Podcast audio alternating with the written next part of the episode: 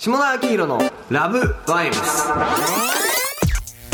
えーどうもこんにちは、下田明のラブバイブスです。えー今年は、えー2021年ということで、今年も、今年はじゃないですね。今年も2021年の映画ランキングを喋っていきたいと思います。えーご一緒してもらうのは、えーもう今年で5、6年目くらいですかね。えーライターで映像制作会社に勤務している小峰くんです。よろしくお願いします。あよろしくお願いします。肩書きがまた増えました。すいません。だからその映画を作る側にも今なってるということで。そうですね。今、その映像制作会社に、某大手の 映像制作会社にちょっと入らせてもらって、今はなんか主に脚本の開発とか、はい映画の企画、ドラマの企画とかを主な仕事としてやっており、時々あのチェリーだったりとか、あのサイゾーとかでも、まあ、ちょいちょい書かせていただいたりとか、あの企画に参加させていただいたりとかしてます。チェリーを30歳最初よはいり前に持ってきてくれてありがとうございます。そうか、30歳ね、30歳。30歳になりました。はいそうなんですよね。いや、でも去年参加できなかったら、ちょっと今年すごく楽しみで、と,、はいはい、とはいえ、でも今年のランキングすごい迷いますよね、なんか。なんか、五反田で3時間くらい悩んでくれたみたいで。そうなんですよ。エクセルシオールでずっとちょっと悩んでましたが。まあね、その、2021年自体が、その、去年公開延期になったものとかが、こうね。ね、わーっと押し寄せたりして、なかなか選びづらい、良作揃いだったなというふうに思うんですけど、じゃあまず先に、はい。まあ、僕がトップ10を発表しますので、まあ、それに関して思ったことを、小峰君から、はい Y の I の正直に言ってもらうとはい。いう感じの形式で進めていきたいと思います。はい。ということで、まずは、じゃあ、下田の第10位から第6位を発表したいと思います。はい、うわーすごい怖いな、これなんか。なんでなんで趣味の差が、ね 明らかになっちゃうのが怖い多。少ありますよね。なんか、まあ趣味の差は明らかなって別に見てる方向というか、あの、しあの心に勝ってるものは多分同じだと思うんで全然問題ないんですけど。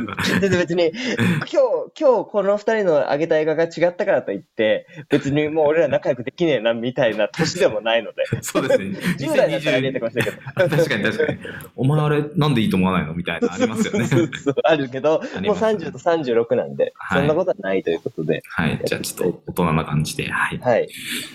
いきます。はいえー第10位、はい。あの子は貴族。はい。第9位、ラーヤと竜の王国。はい。第8位、空白。はいはいはい。第7位、リア・エヴァン・ハンセン。はい。第6位、イン・ザ・ハイツ。はいはいはい。おー、なるほど。えっと、まあ、その、コミュニケーターの差差っていうかわかんないです勝手に予想ですけど、まあ、6位、7位がミュージカル映画。で、はいはいはいえ9位がディズニー。で、え空白とあの子は貴族は、まあ、邦画はい。なんですけど、まあ、ちょっと10位のあの子は貴族から言うと、そうですあのね。山内まりこさんの小説が原作のはい。映画なんですけど、その、なんか東京と地方のはい。対立だけじゃなくて、はい。なんかそれは昔にもこの人の小説であったじゃん。ここはあ対りました立のね。はい。けどそう。そうそうそう。東京の中でも段階があるんだぞっていうことを書いてくれていて、うん多分さ、小峰君も僕もさ、東京の出身でさ、はいしかも小峰君なんてさ、私立大学の付属の学校に通ってたわけじゃん。そうですね。そうするとさ、とんでもない金持ちってるじゃん。いますいます。もう、それの描き方うまかったですよね。そうそう。でもとんでもない金持ちも、俺らみたいな中堅東京人も、なんか地方の人から見ると、シティボーイだね、みたいな、こう雑にくくられる。あそう、一括りにされるやつですね。そうそうそうそうそう、はいはいそこに怒りを感じてた身としては、すごい、なんか、ちゃんと描いてくれたというか、うんうんうんね。まあ、もともとこの人の小説なんか、地方の人たちのルサンチマンみたいなのがありすぎてて、あんま好きじゃなかったんだけど、はい。なんか映像になることによって、すごい、両方の視点を描いて、その門脇麦さんが、うん。まあ、まあ、あれもあれで上流なんだけど、その、うんさらに上流が現れて、慌てふためく東京の女性みたいなのをこう、演じてってくれたことで、なんか、いろんな視点が入ってすごい良かったな。そうですね。確かに。門脇さんだから、こう親近感もありつつで見れたっていうのはなんかすごいあるなって思いまっていう。はい。す。いや、でも、でも、空白はちょっと素晴らしかったですね。空白素晴らしかったよね。はい。一緒に吉田圭佑監督で3、4年前に、5年前かもあれ、ね姫アノの時にインタビューしに来ましたけど、ちょっと、あんまり、こういう言い方するのあれだけど、吉田監督、ここまで来たんだみたいな、最高ね。到達点みたいな、うん。ね、感じが、これもね、2年前くらい撮ったみたいなんで、あ、ブルーが、ブルーの方が昔か。はい。あのね、どどうでした？空白に関して言うと、すごく僕はその、ちゃんとお芝居がやっぱりお上手というか、素晴らしいお二人がやられてたじゃないですか。松坂さんと古田さん。古田さんで。で、なんかこう、やっぱりああいう事件の後って、多分時間しか解決できないはいはいと思うんですよ。はい。なんかこう、急な展開とかで、なんか、なんか出来事があって、例えば二人が一緒に何かを助けて仲良くなるとかでもなく、本当にか自己葛藤の末にこう、最後分かり合うじゃないですけど、ちょっとこう、どこか認め合うみたいなはい。話になっていくと思うんですけど、なんかそれの見せ方が超うまかったなというか。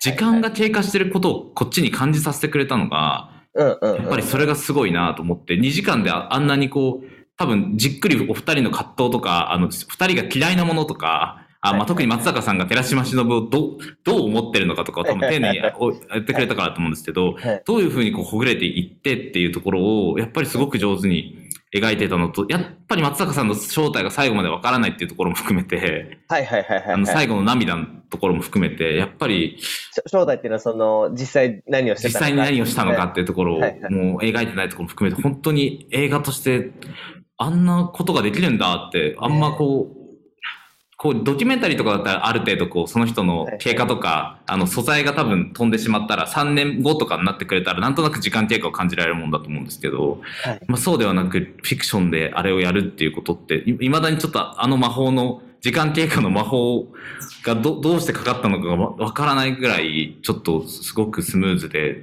すごかったなっていうのよかったですね。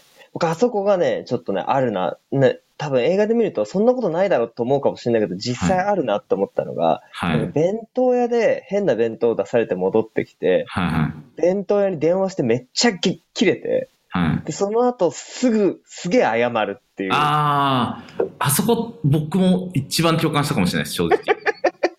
あそこすごくない？多分、あれに近いことあった気がするっていうか、あの、無無職の時とか、はいはい、わかるわかるわかるわかるわかる。こうなんかささくれ立っちゃって、なんかこう、電車の、こうなんか新宿駅とかの改札の前とかでぶつかってきた人のことを3時間ぐらい許せなかったりとか、過度に自分が見下されてるって感じてる時期とか、そういうの起こるとかもね。もうなんかすごい、でもそんなことをもう数時間経ったら、あんなことなんで思っちゃったんだろう、申し訳ないみたいな気持ちになっちゃうとか、もうめっちゃすごいですよね。なんかどれだけ人のことを見てるのか。でもなんかそういう人たちに対してもちゃんと愛で包み込む感じがあったのが、はいはい。すごいな。ねなんかね、加害者、犯罪の加害者と被害者の描いた作品とか数あれど、ちょっとまた違うレベルにそうですね。だったなとは。なんかもう吉田監督とかお会いするとなんかこう、兄ちゃんみたいな感じだから、全くこう、そういう意味も込めて、なん、な、何が見えてるんだこの人には、みたいな。いや、僕はオタクっていうよりも、なんかヤンキー側で、みたいなうん、こうハンドル逆さにして走ってましたよ、みたいなこと言われた記憶があるんですけど。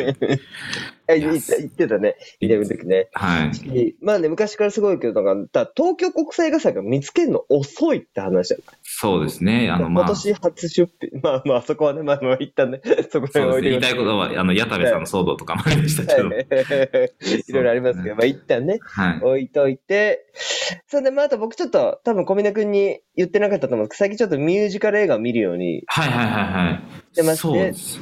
はい、そこでハマったのが D.I. エヴァン・ハンセンとイン・ザ・ハイツというはい。感じで、まあ D.I. エヴァン・ハンセンはどっちかというとちょっとなんかスクールカースト低い男子がはいはい。嘘ついてのし上がっていくみたいな話はいはいなので、うわそれちょっと僕ら向き。そう、絶対、あの、みまあ、見見たかったんですけど、そう、今のその一言ですごく見たくなりました。ああ、よかったよかったです。えー、あ、そういう話なんですね。そういう話なのよ。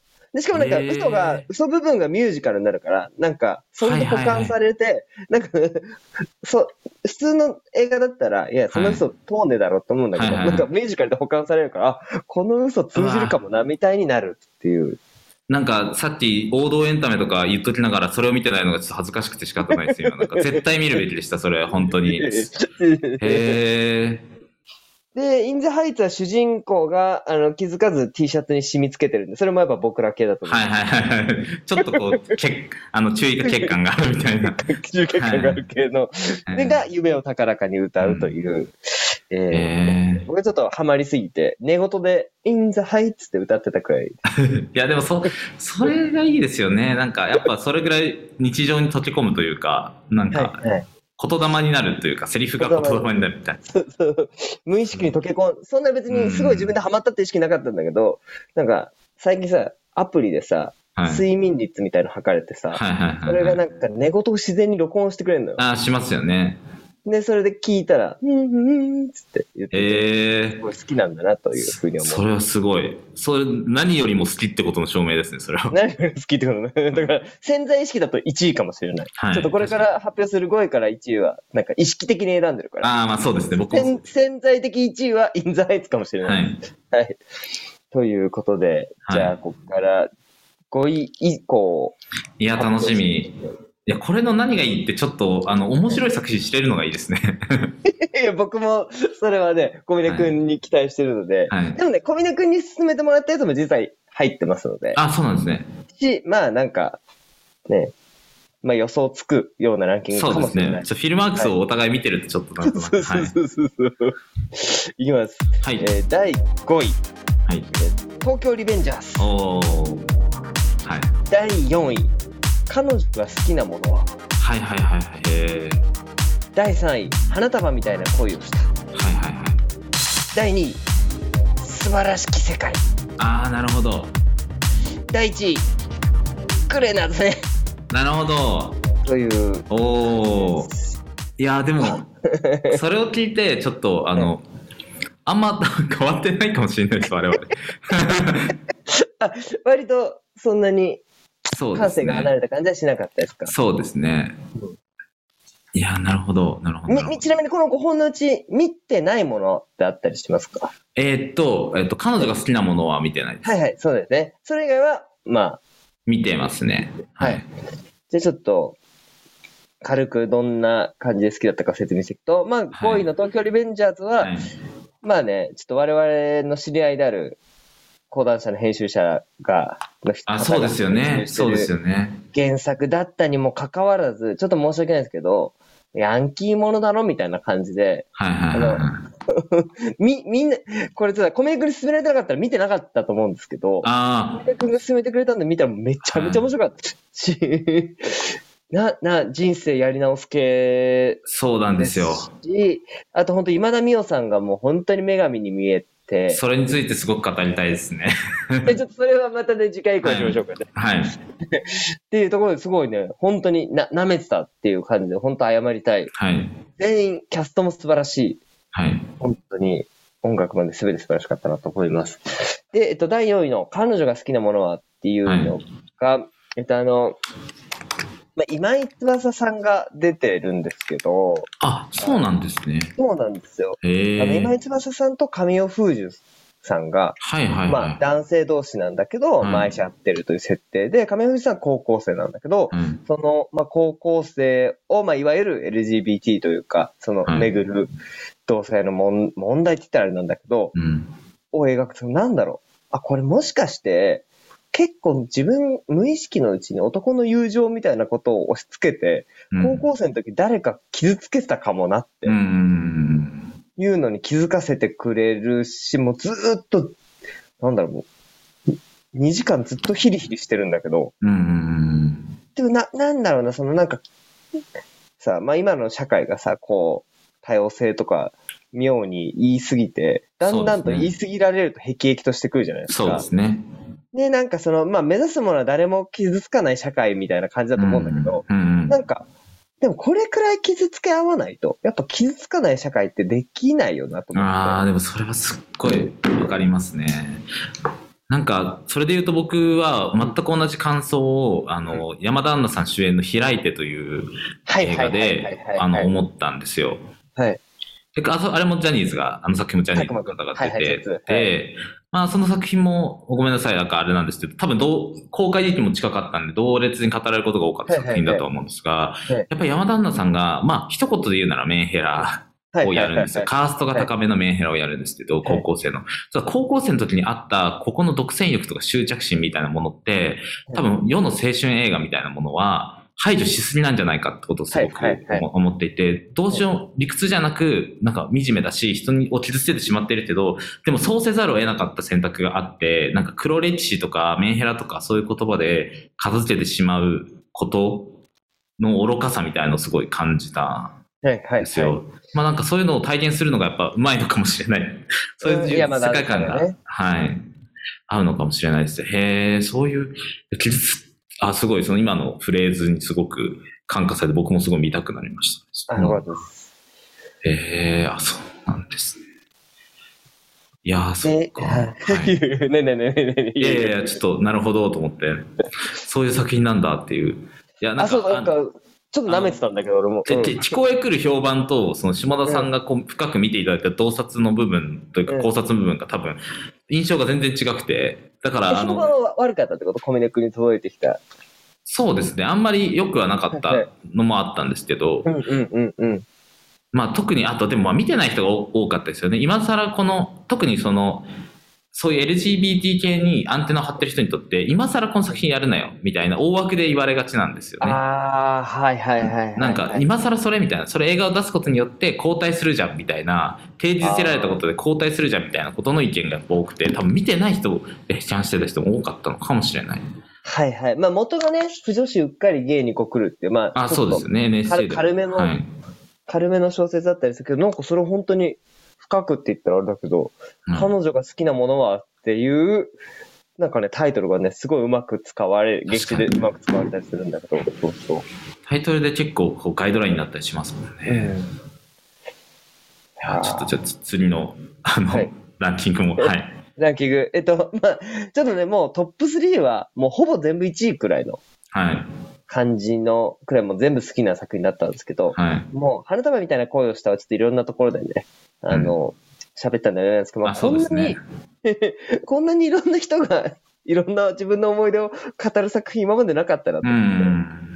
なんかそれくらい、ら坂本龍二さんすごいなっていう、もうそれですよね。その、だってね、俺らは別に、さ、菅田将暉、有村架純が演じた年代とはちょっとずれてるし、うん。同じもの好きだったわけじゃないんだけど、その固有名詞が置き換えられるっていうのが、うん。本当のすごい、ふ古びないというか、そうです、ね。固有名詞が出てるからって10年後に見ても古くならないんだろうなっていうのは、なんか、そのね、モテ期10年経ったんだけどさ、はい。